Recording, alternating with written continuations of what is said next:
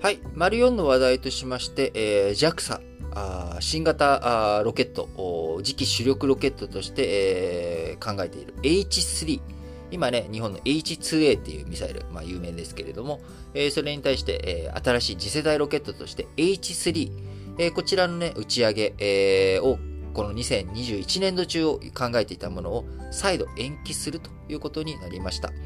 えー、JAXA 宇宙航空研究開発機構昨日21日に、えー、今年度、2021年度中を予定していた次期主力ロケット H3 の初打ち上げを、えー、延期すると発表しました。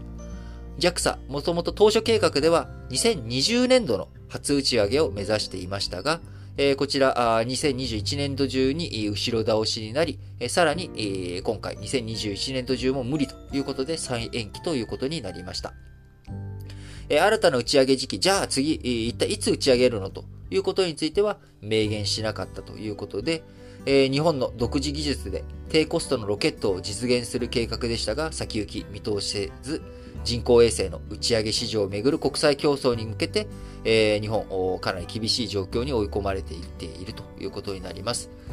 え、この H3、次世代ロケット H3 ですけれども、えー、2013年、今からまあ8年前、9年前にえー、政府、14年度から開発していこうということを決定し、えー、2014年から JAXA や三菱重工業などが開発に着手しました。えー、2017年にエンジンの燃焼試験を開始。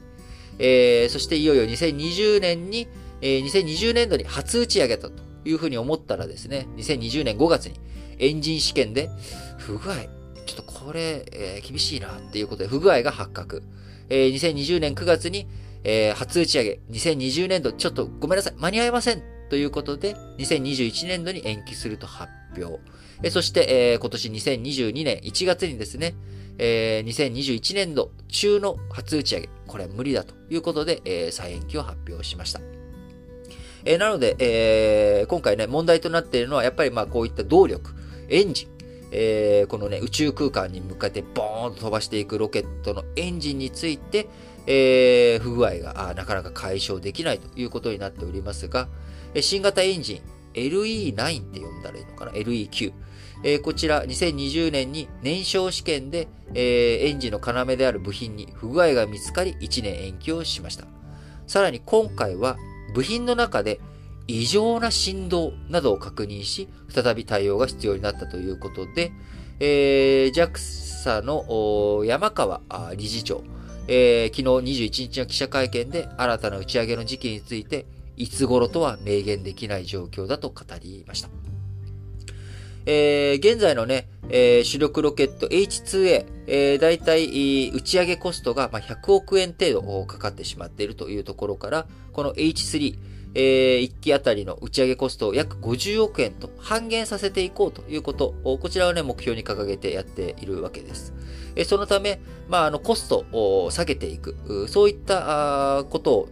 考えているわけなので、えー、今回問題になっているこの新型エンジン LE9 の部品数とかもですね、えー、数を減らしたりとか、動作を簡便にしたりとかっていうことで、コストを抑えようとしていっている中で、あの、部品の中にね、異常な振動とか、あなんかうまく思ったように言ってくれないという、こういった状況になっております。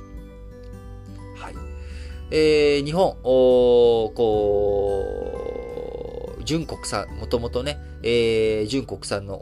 ロケットとして、1994年に初めて打ち上げられた H2、えー、それから2001年の H2A、えー、この二つのね、えー、過去のミサイル、あ、ミサイルじゃないや、ミサイルって言っちゃった。あの、ロケット。あの、ミサイル技術とね、ロケット技術って、まあ、ほぼ、ほぼ似たようなものがあるんでね。あの、まあ、だから北朝鮮とかも、あの、ミサイル実験とかしても、いや、衛星ロケットを発射しただけですよと、ロケットの実験ですよって言ったりするわけですけれども、あの、ね、宇宙空間とか、まあ、こう、空に飛ばして、えー、目的のところに達して、えー、つい、あの、落下させるっていうところね。これ、あの、基本的にそこに、あの、爆弾積んだら、あの、ミサイルになるんであの、ロケット技術と、ミサイル技術っていうのは、まあ、あの、ほとんど双子の関係、にあるわけですけれども、あのー、まあ、それでちょっとね、今言い間違えちゃったんですけど、これでね、あのー、丸1から丸2、丸3とかけて僕が何が言いたいかっていうことがね、大体皆さん予想がついたと思いますけれども、あのー、まあ、これ、まずちょっと話、ロケットの打ち上げの話に戻ってですね、えー、H2、H2A、過去の日本のミサイル、またミサイルって言っちゃった。もういいや。ロケット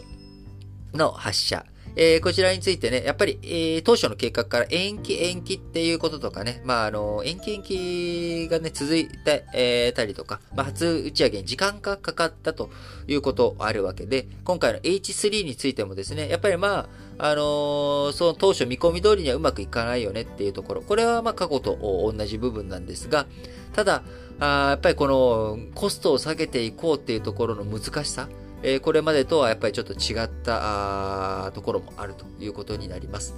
え、今後ね、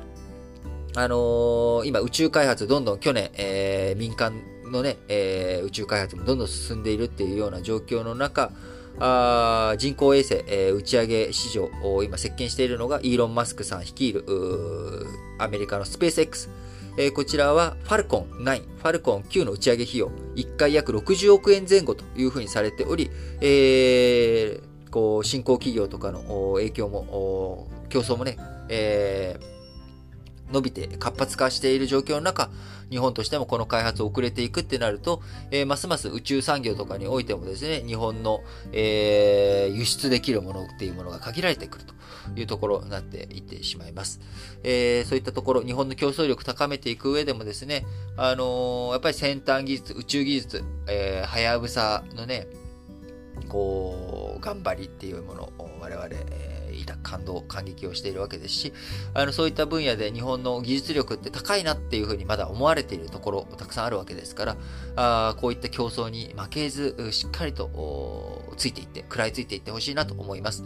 えー、僕がちっちゃい頃、小学生の頃ですね、えー、日本っていうのは貿易立国だ。えー、技術立国だというふうに言われていましたが、まあ、IT の分野とかではま遅れてしまったりとか、まあ、いろんなところで後人を排している。えその日本にとって限られた世界に冠たる技術力というのがですね、やっぱり自動車とかミサイル、ミサイルってまた言っちゃった、もうロケット。技術だったりとかですね。まあ、こういった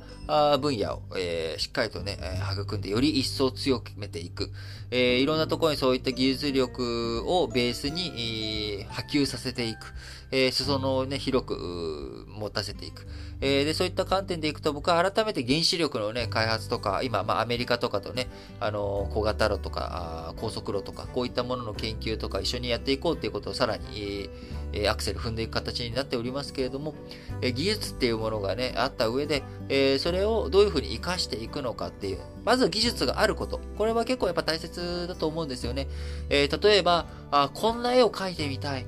こういう風な情景が頭に思い浮かんだから、平面、二次元に、それを描きたいって言っても技術がなかったらできないんですよね。せっかくすごい面白いこと考えても、技術がなかったらやっぱりできない。もちろん技術があってもですね、できない。えー、技術があっても、自分が思いつかなかったら何もできないんですけど、せっかく思いついた、その時に技術が歯止めになってしまうっていうのは非常に残念なことですよね。これ個人に置き換えるとですね、せっかくこんなことやりたいってなっても、プログラミングの技術がないとか、あるいは英語がない、英語力がない、そのせいで自分がやりたいことが実現できないっていうのは非常にもったいないことだと思います。えー、何を始めるにしてもね、あの、遅すぎることは何もないんです。えー、今があ死ぬまでの間で一番若い時期なんですよね。えー、バイオリン、えー、例えば習いたいって思って、60歳から習いたい。もう60歳になっちゃったからって言ってもですね、健康寿命今は何歳ですか ?80 歳手前まで健康寿命あるわけです。今から習い始めたらですね、60歳から習い始めても、えー、18年、20年できるわけですよ。